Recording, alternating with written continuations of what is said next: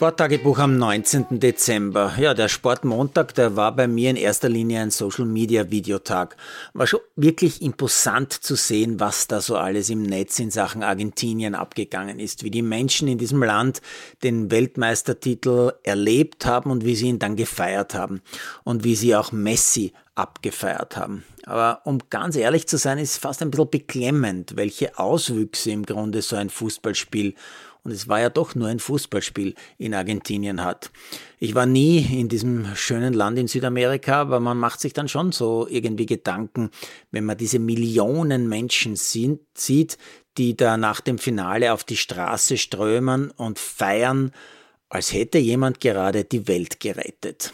Ja, und da fällt mir dann irgendwann unweigerlich ein, was passiert eigentlich, wenn Messi sich jetzt hinstellt und sagt, Leute, wir können die Welt wirklich retten. Wir müssen uns aber sehr darum bemühen und kümmern. Dann könnten wir auch wirklich mit Freude Fußball spielen. Okay, das klingt natürlich jetzt völlig übertrieben, ist es aber gar nicht. Aber vielleicht könnte Messi ja zumindest seinem Freund Infantino, von dem er sich bei der Siegerehrung so besonders umarmen hat lassen, sagen, er soll diesen Schwachsinn einer nächsten Weltmeisterschaft mit 48 Teams überdenken und vor allem auch bedenken, was es umwelttechnisch bedeutet, wenn diese WM mit 48 Teams in Kanada, in den USA und in Mexiko gespielt wird. Ich sage nur 104 Spiele in 16 Stadien. Da wird dann ganz sicher mehr geflogen als Fußball gespielt. Jetzt habe ich noch ein letztes Messi-Thema in diesem Tagebuch. Messi und der Umhang vom Emir. Da hat es der Emir von Katar doch tatsächlich gewagt, dem armen Lionel einen sogenannten Bischt umzuhängen. Und bevor sich noch irgendjemand in Europa vor allem die Arbeit gemacht hat, zu klären, was denn ein Bischt eigentlich ist, haben vor allem die Herren Experten und Ex-Kicker wie Schweinsteiger, Lineker und ähnliche hyperventiliert und gemutmaßt, dass sich die Balken biegen, dass der arme Lionel das Ding sicher nicht anziehen wollte und so weiter. Also habe ich die Siegerehrung weiß ich nicht, nicht gesehen. Ich habe sie definitiv gesehen, aber ich habe nicht gesehen, dass Messi Nein gesagt hätte oder auch nur angedeutet hätte, er will das jetzt nicht umhängen.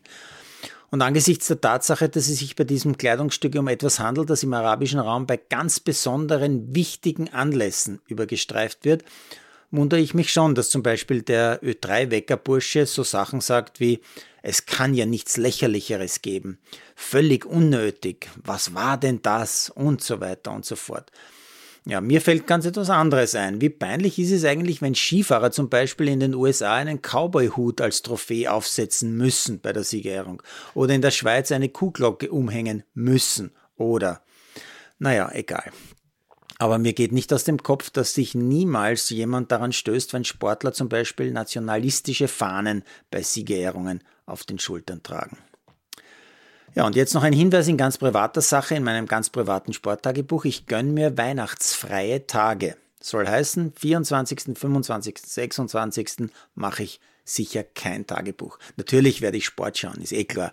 NBA, NFL und Darts ist ja bekanntlich klassisches Weihnachtsprogramm, aber Podcast wird es erst am 27.12. wieder einen geben und ich glaube dann äh, auch äh, am 1. werde ich keinen machen. Schauen wir mal.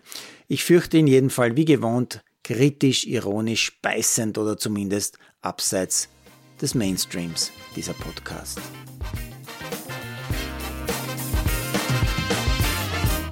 Produziert von Malderino Chiesis.